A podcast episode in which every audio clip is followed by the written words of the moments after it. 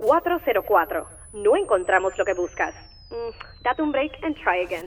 Esto es Comando Z. donde el fracaso no es opcional, pero el éxito es obligatorio. Con ustedes, Leis Curvelo. Llevas por más de cuarenta y pico de episodios y sigues aquí escuchándonos cada jueves. Yo te puedo pedir algo. Ya que estamos en esta y tú tienes tu teléfono cerca, danos un review en Apple Podcast y en Facebook para seguir repartiendo más sandunga creativa. Y bueno, ya que estamos en esta, también dale share, ¿verdad? A este episodio y a todos los demás con todos tus colegas que necesitan esta valiosa información. El episodio de hoy, R&D Design When Command C is not an option, con Lorraine Serrano. Lorraine Serrano Hernández, mejor conocida como Lorian, es una joven puertorriqueña de 28 años, artista multimedia, interesada en trabajar temas relacionados a los opuestos y la psicología. Desde muy temprana edad mostró fijación por el arte, en especial por la pintura y la integración de diversos medios. Cursó un año de diseño de modas en el Art Institute of California Hollywood en Los Ángeles en el 2009. Luego realizó estudios de bachillerato en comunicaciones con una concentración de artes visuales en la Universidad del Sagrado Corazón. Cursó su maestría en artes en educación con especialidad en museología de Caribbean University en el recinto de Bayamón. Su arte se ha destacado por ser uno muy dinámico, versátil y experimental. Ha participado en varias exhibiciones y actualmente se destaca como recurso de talleres en arte para la comunidad. Tres razones por las cuales le vas a dar play a este episodio. Si has pensado alguna vez ser artista o ser diseñador. Número 2. Identifica las dificultades y retos que se encuentran en ambas disciplinas. Y número 3. Aprende por qué no todo el que diseña es artista y no todo el que es artista es diseñador. Así que sin más, los dejamos con Art and Design When Command C is not an option con Lorraine Serrano. Así que dale play. ¿Cómo estás, Lorian? Bienvenida. Súper, gracias por invitarme. Esto ha sido on the go, pero estoy muy contenta de tenerte en el día de hoy. es que honestamente esas son las mejores entrevistas, las que no se planifican y simplemente es de la manga production. Literal. Sí.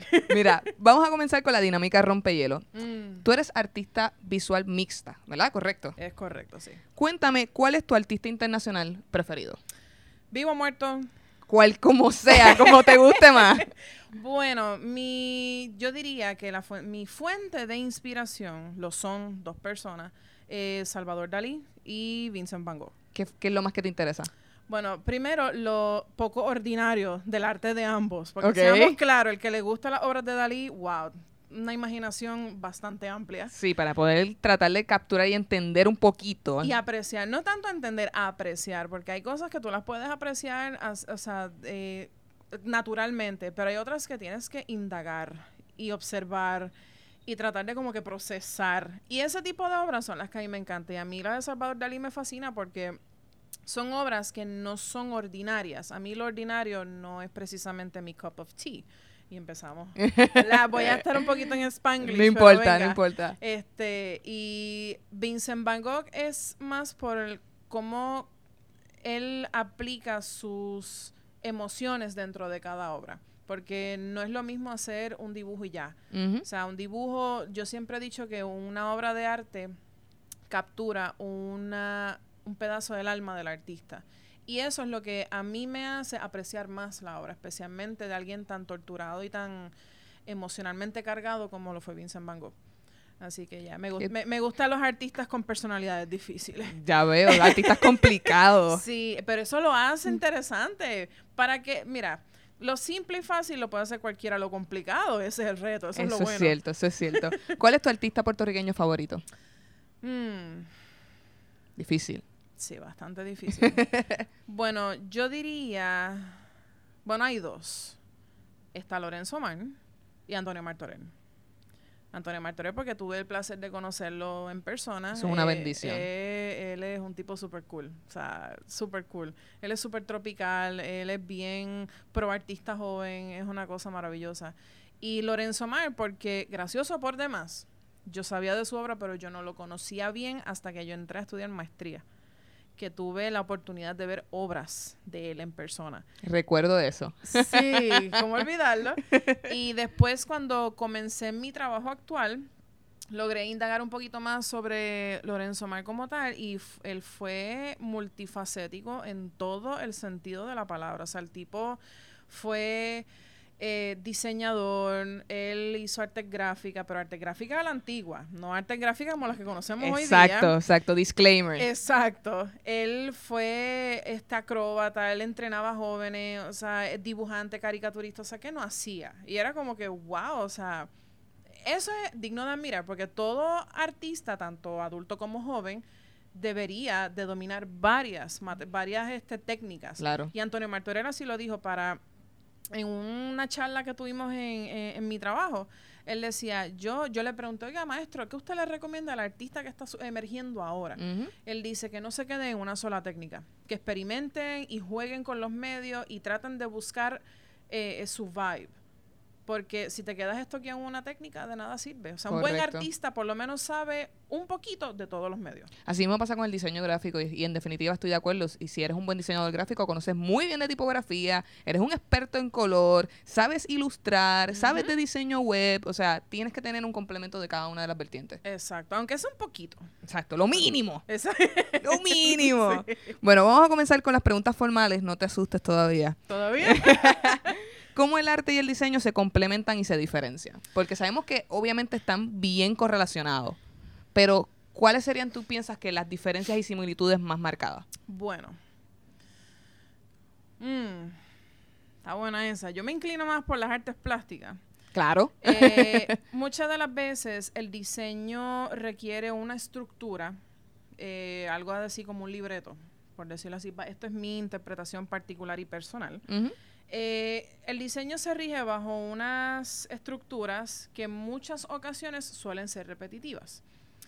El arte como tal, ya sea dibujo, pintura o escultura, es un poquito más abierto en ese sentido y inclusive muchas de las veces una obra no tiene que hacer, como que make sense, hacer sentido de la primera, sino tienes que indagar bien, interpretarlo, analizarlo. Un diseño pues te lo plasma ahí y ya. Es bastante literal hasta cierto sentido. Exacto, te presenta la idea tal y como, como la persona quiere que tú la veas. El artista te hace pensar, te hace analizar y hace que te rompas la cabeza. en definitiva. Sí. Salvador Dalí quería que nos rompiéramos la cabeza todos los días. Exacto.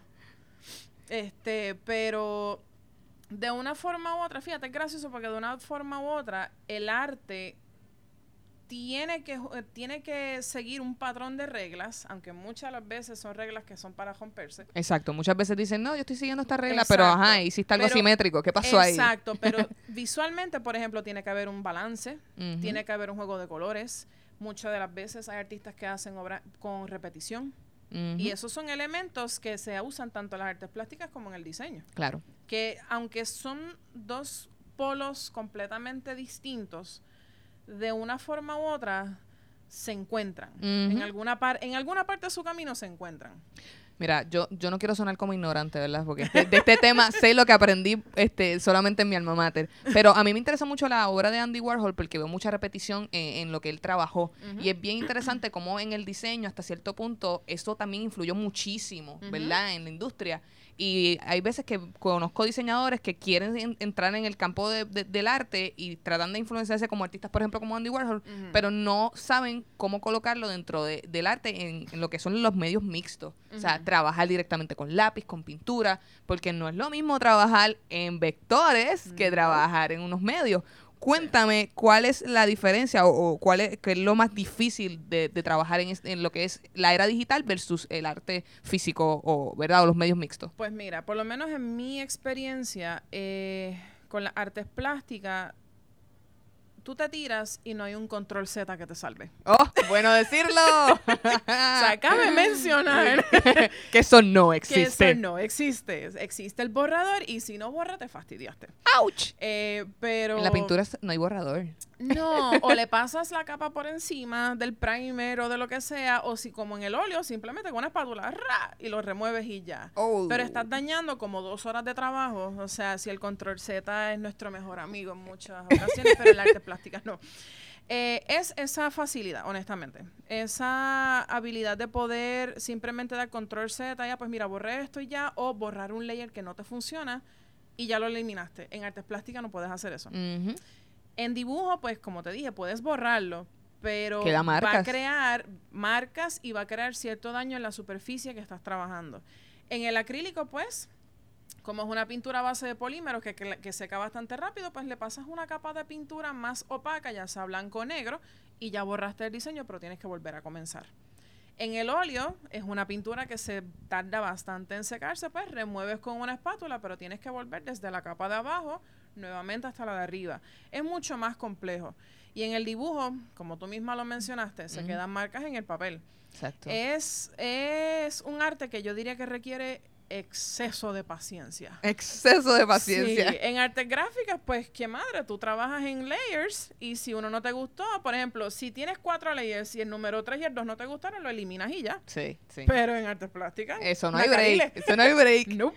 Mira, yo quiero que hablemos sobre nuestras perspectivas y es bien interesante porque yo vengo del campo del diseño, pero en un momento, y ahí fue donde nos conocimos, que fue una, esto es una historia bien linda, Sí. esto es una historia ya como que casi love. Casi de novela. Y es que cuando yo empecé eh, aquí en, en mi bachillerato, yo decidí que quería diseño porque yo siempre decía, yo quiero ser artista, yo quiero pintar, a mí me encanta dibujar. Mira, yo no tengo talento para eso. Mira, yo hago muñequitos de palo porque, no, no en verdad, no sé. No, no tengo como que esa habilidad motora. Y a- me da risa porque yo he tratado de tener estas dinámicas con mis amistades que dicen, ah, vamos a ir a beber y a pintar en un sitio. Y yo me frustro. Yo decido no ir. Cuestión de no ver a los demás dibujando brutal. Procura que sea una actividad de arte abstracto. Te salvas ahí. Te sal action painting. ¿Qué tengo que hacer? Dripear la... Dripear. Wow. Wow. La pintura en el canvas. Chévere. Es que me juzgan, me dicen, pero tú no eres diseñadora. ¿Qué pasó ahí? Eso es un common misconception que tiene la gente, desafortunadamente. Ah, eres diseñador, tú puedes ser artista. No, socio, No, hablemos de eso. Cuéntame. Ah. pues mira, es, es, un- es un proceso complejo porque, pues, por ejemplo, yo, yo comencé derecho con las artes plásticas. O sea, yo vine a tocar una computadora en el 2008 cuando empecé en California en fashion design, pero yo no sabía nada. O sea, yo, yo te podía hacer un diseñito en Paint para que tengas una idea. pero cuando yo hice esa transición de un canvas a una computadora, a mí se me quebró el espíritu, mi autoestima se fue a Timbuktu, me abandonó. O sea, una- es una cosa mala. Porque yo puedo dominarte el lápiz, puedo controlar el lápiz. Yo Exacto. sé dónde la punta del lápiz empieza y termina. Ujú. Pero el cursor, el cursor y yo no nos llevábamos al principio, o sea, eh, fue, fue difícil. Y yo soy todo lo contrario. Yo cojo un lápiz y yo digo, mano, que- tienes que obedecerme, dude. ¿Qué estás haciendo? tú podías hacer una capa flat en colores, pero en la computadora, pero en el papel hacías como 20 y se veían los trazos de la brocha, porque claramente me acuerdo de ese maravilloso proyecto de teoría del color. literal, literal. Para los que no saben, Lorraine y yo cogimos clases juntas, eh, específicamente de arte. Sí. Y ella fue casi mi tutora. Sí, o sea, yo, yo, yo, a mí lo que me faltaba era moverle la mano. Porque... No eh, lo digas muy duro que se enteran. Después no me, me revocan las ella clases. Era una mostra en el Photoshop, pero con el- la brocha y ella tenían un divorcio o sea, Increíble. eso no había reconciliación que valga. una cosa mala. Pero hey, la pasaste. Pasé la clase. Sí, Por favor, a los que nos están escuchando, pasé la clase. eso es un logro. Un logro, o sea, yeah. Pues mira, realmente, yo, ¿qué tú le pudieses recomendar a, artistas o, bueno, realmente a diseñadores que quieran incursionar en, e- en el área de, las artes plásticas? Porque como tú bien dices, eh, hablemos sobre las diferencias de trabajar y diseñar algo en pixel y el control que uno tiene que tener cuando trabaja en un medio, por ejemplo, como el papel y el, y el lápiz. Esa- bueno, mi... Primero, lo primero, no se rajen de la primera.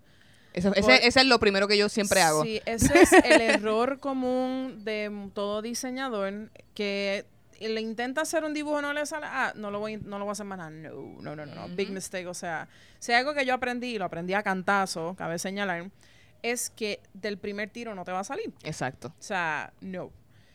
Sí, seguir intentándolo y por lo menos mi consejo, que eso es lo que me dijo el gran maestro Antonio Martorell, por lo menos intentarlo.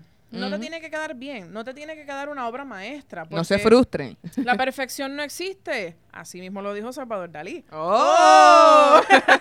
Gotitas del saber. me gusta, me gusta.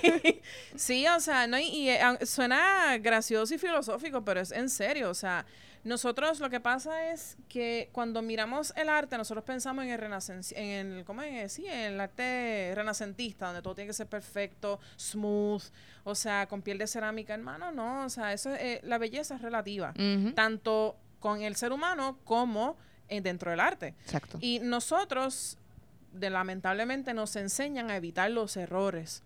Big mistake. O sea, no. El peor error que comete un artista slash diseñador es no querer cometer un error. Oh, me encanta. Por favor, quote con eso. Eso es lo peor, porque, o sea, vas a hacer diseños que no te van a funcionar, vas a hacer arte que no te va a funcionar, pero por eso te vas a rajar, no. Exacto. Mi consejo a todo diseñador, este, ¿verdad? Que está, tanto diseñador que quiere incursionar en las artes plásticas como viceversa, es que simplemente lo intenten. Y eso es, o sea, over and over. Cuando tú empezaste en arte gráfica, del primer tiro no te salió nada. No, en definitiva. bien.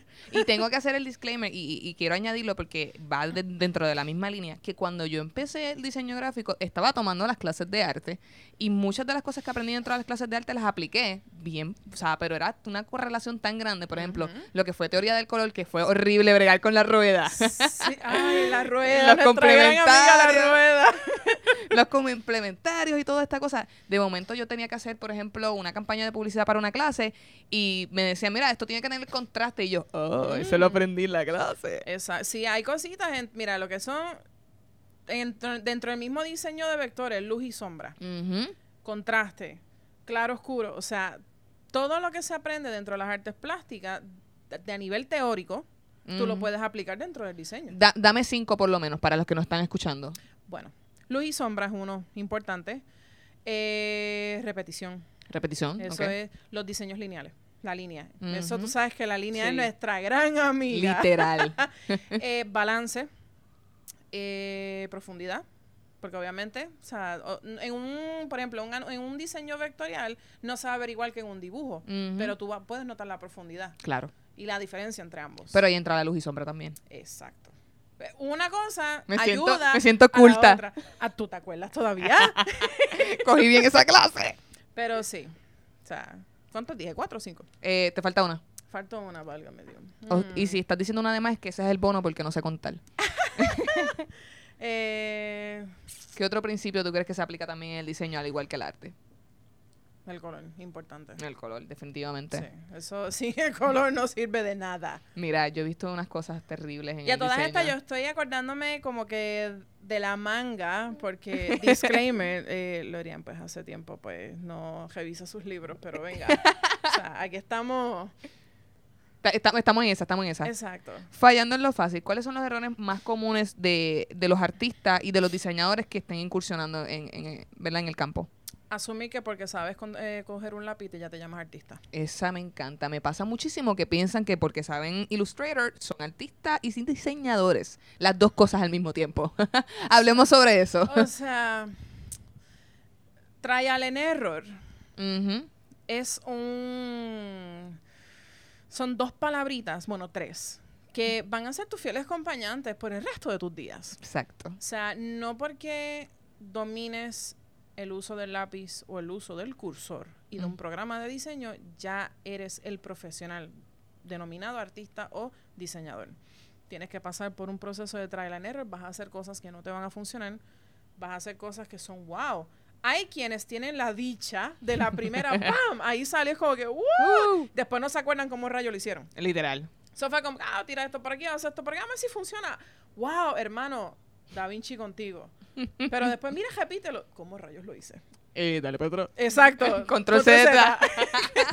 Pero el, pri- el primer error es eso, o sea, y a veces me, me he topado con personas que, ah, no, es el cheche, yo soy el diseñador, yo te hago esto y esto, lo pones frente al monitor, say what?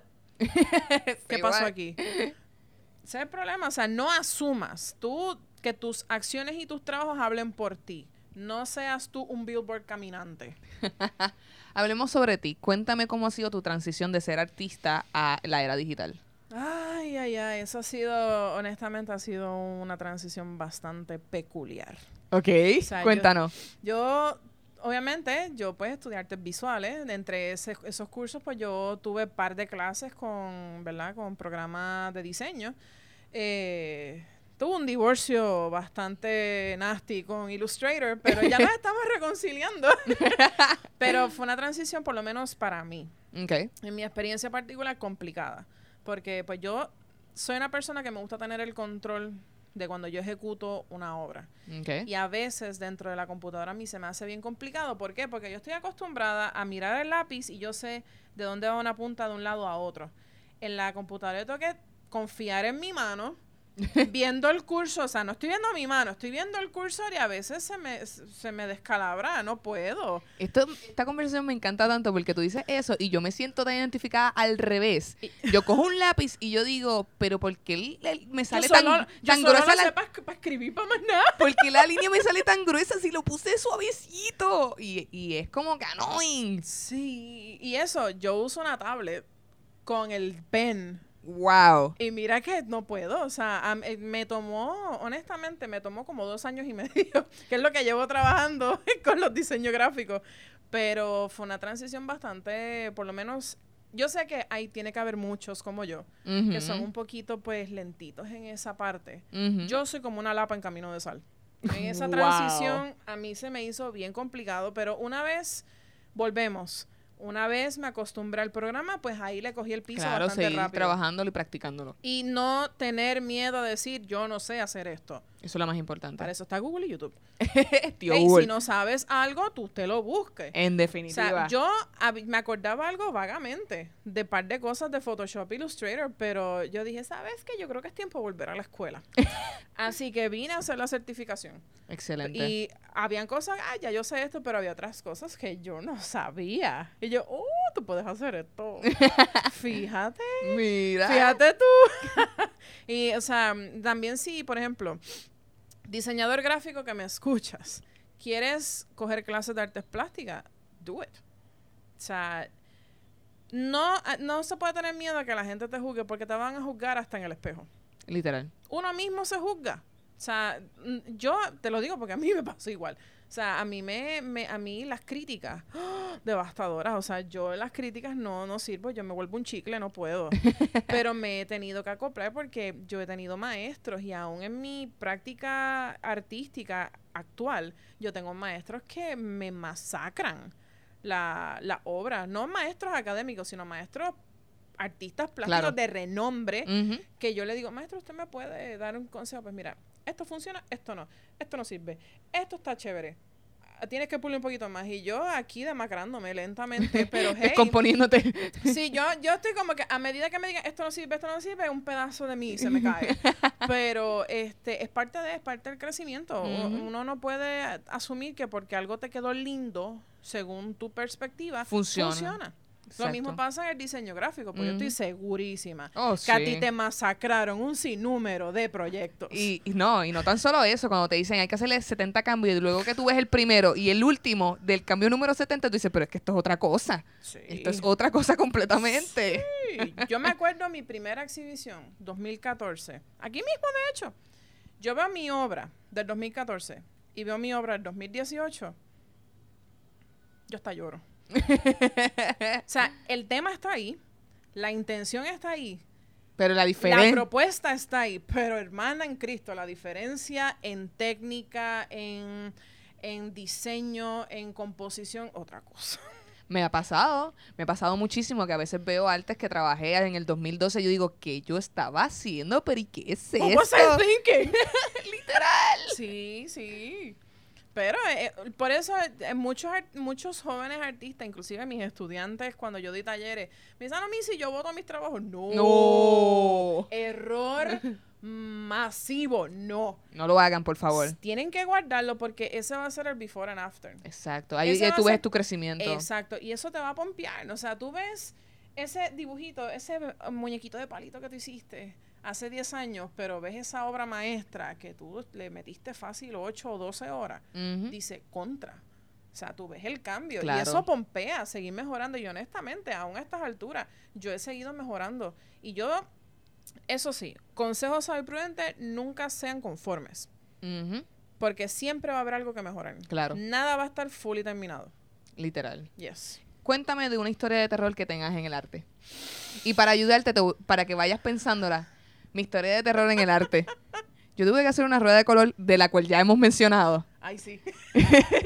Y yo estaba casi terminando la rueda de color. Mm. Y Leichi mezcló mal el negro donde iba la- el último tono y tuvo que volver a hacer casi como tres franjas de la rueda de color. y de ahí en adelante dije, yo espero que yo no tenga que volver a repetir esta clase porque no vuelvo a tocar pintura. Fíjate tú.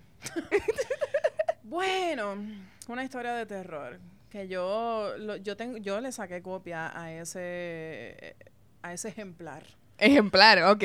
porque Zumba. eso es un friendly reminder what not to do, o sea, qué no con un no 72, qué no debes hacer. Ok. Yo estaba recién empezando en mi pues, lugar de empleo y pues me como vieron que estudio dice, eh, artes visuales, enfaticé que sabía un poco, Un poco. un poco de, Poquito. de- de los programas de diseño, o sea, hermano, no soy artista gráfico, pero me defiendo como puedo. Ok. No, mira, necesito que me hagas un, un, un flyer para entregarlo y yo. Oh, shit. Fíjate tú. Entonces me pone enfrente a la computadora y yo, ¡ay, patita, para qué las quiero! ¿Para dónde voy? o sea, Illustrator y yo estábamos en un divorcio, y, o sea, sin reconciliación alguna. Era como que, hermano, tú y yo tenemos que trabajar juntos aunque no nos soportemos. pues me dirigí hacia mi otro mejor amigo, PowerPoint. No. No. Hice un diseño en PowerPoint. La cuestión es que quedó decente. wow. no voy a decir ni que quedó bien espectacular, guau, quedó decente. Quedó calidad de impresión. Ok, ok. Pero, hermana, yo sé la diferencia de un diseño que estoy haciendo ahora versus ese mostrito que hice. O sea, ese es mi Frankenstein. Fue como que devastador, porque yo incluso usé una que otra cosita de Illustrator, pero en PowerPoint. Oh, tú le diste export y lo metiste en PowerPoint. Mm. No, no, no, no, no. Después yo dije, ¿qué tú hiciste? ¿Por qué lo hiciste? O sea, no, ¿qué tú hiciste? ¿Por qué? ¿Por qué? ¿Por qué? Si tú supieses que cuando yo empecé en, aquí en publicidad, este, yo mis primeros anuncios los hacía en PowerPoint porque yo era pobre, yo no tenía Photoshop. Hermana, yo te aseguro que el 99.9% de los publicistas de nuestra generación, usaron usó PowerPoint. Definitivamente. Ese fue nuestro salvavidas por muchos años. Vi- vieron una cosa gigantesca. Ay, Dios mío. Bueno, ya estamos casi culminando. Cuéntame, ¿qué tú le recomendarías a esos artistas que están comenzando y diseñadores? Sé que hablamos sobre la consistencia y el tratarlo, pero ¿cuál, cuál sería como que el, ese único consejo principal? Que no lo piensen No lo piensen. y que se tiren. que se, se zumben. Sí, a lo Nike, just do it. Just do it. Porque si no, este, si lo piensas mucho, vas a encontrarle los peros y el pero, esa es la palabra que no. Ah, pero esto, no. No peros. Te tírese y hágalo. Si le sale bien, perfecto. Y si no, vuelva a hacerlo. Literal. ¿Cuál fue tu primer trabajo? Ay, Jesucristo. ah, una tienda de ropa. Wow. Trabajé tres días. Duraste un montón. Tiempo Sí, récord. Yo creo que yo rompí el récord de la persona que ha durado en un trabajo part-time, cabe señalar. Eh, fue un trabajo seasonal. Fue antes de hacer. De hecho, esto es una historia graciosa. fue recién graduadita de bachillerato y dije: Me voy a comer el mundo, voy a buscar trabajo. Pues yo vivo al norte, centro, alejada de la humanidad. Solamente tenía tiendas de ropa, o sea, allí no había nada que una pobre artista visual pudiera, pues tú sabes, Claro. desempeñarse. Y yo pues, pues vamos a ver qué oportunidades me dan aquí. Pues me dan eh, empleo en esta tienda de ropa cuyo nombre no voy a mencionar. Trabajo seasonal, pues por la temporada navideña, cuando necesitan gente, pero no quieren hacer los part-time regular, Claro, claro. como debe ser. ¡Ey! Pues estuve ahí dos turnos de cierre y un viernes negro. Mi pin- primer y último viernes negro. Ouch. ¿Qué tú aplicas de esa experiencia maravillosa de tres días a tu carrera de artista? No conformarte. Me gusta. Porque tan pronto renuncié, me fui a hacer la maestría. ¡Wow! Eso fue el trigger. Oh, yo dije, no, no, no, no, no, no. eh, eh, esta chata que está aquí no se va a quedar. No, señor. mm, mm. Eso sí, no fue pan de piquito. Fue bien cuesta arriba. Porque sabemos, pues obviamente no todos tienen esa viabilidad de poder, ah, me voy a ir a estudiar y ya. No, yo me fajé y yo dejé la mitad de mi alma allí. Pero justo cuando terminé hacer mi maestría, ahí una gama de oportunidades se me, se me aparecieron. Ahí es donde yo estoy pues actualmente en mi trabajo. De ¿cómo es? De trabajar en una tienda de ropa, atendiendo clientes y diciéndole que te queda lindo y que no, pues ahora soy tallerista, educadora en un museo, guía turístico y manejo las redes sociales. Wow. No se conformen y zúmbense. Todo esto por medio peso. Pero hay, hay que, hay que fajarse. O sea, no podemos esperar que las cosas nos caigan del cielo. Ese fue mi primer error cuando me gradué. Ah, el trabajo me va a llegar. Linda, con una silla, siéntate a esperar que el tiempo es largo. Sí, y son muchos en fila. Y somos muchos en fila, exacto. Pero, o sea, hay que, y hay que tirarse. Yo sé que una vez, te lo digo yo, que yo soy una miedosa. Que donde tú me ves, hermana, Mm, o sea, yo soy miedosa. soy cobarde. Y yo estaba como, ay, no me, el no me atrevo. No, Error. Mira, ¿qué es lo peor que puede pasar? Que te digan que no. literal. Y vete ya con la idea de que te van a decir que no, que cuando te digan que sí es como que, ah. Mi frase preferida es siempre piensa lo peor. Y la gente me mira y me dice, ¿por qué tú eres tan pesimista? Porque si estoy preparada para lo peor, cuando llegue lo mejor, ay bendito, Yo te digo yo un conozco- cuento. Yo digo que todos los que me rodean piensan así y por eso me he contagiado de ese pensamiento. Porque conozco a todas las personas que yo conozco que están en mi entorno, me dicen, siempre piensa lo peor, que cuando te salga bien, ahí es que es como que, ok, Literal. yeah. Pero muchas gracias por estar conmigo y compartir todas tus experiencias aquí en el programa. Claro, claro, aquí a la orden y gracias por invitarme y espero pues servir de inspiración pues para los jóvenes que como yo pues they struggled. They struggle. Si te quieren buscar para ver tu trabajo, ¿dónde te pueden conseguir? Eh, bueno, estoy en Instagram por Lorian Arts. Se escribe L-O-R-Y-A-N-N. Se escribe tal cual como se pronuncia, con Y y doble N. Lorian Arts en Instagram y en Facebook. Perfecto. Hasta la próxima, amigos. Puedes buscar más episodios a través de nuestra página web comanzetapodcast.com o seguirnos a través de Facebook, Spotify o desde tu iPhone en la aplicación Podcast como Coman Podcast y también desde tu Instagram como Coman Z Podcast PR. Coman es traído a ustedes gracias al Museo de Arte y Diseño de Miramar, Sorry Rep by Alice Cabrera, Colmena 66 y Piloto 151. Las opiniones vertidas en este programa son de exclusiva responsabilidad de quienes las emiten y no representan a Coman Podcast ni a sus auspiciadores.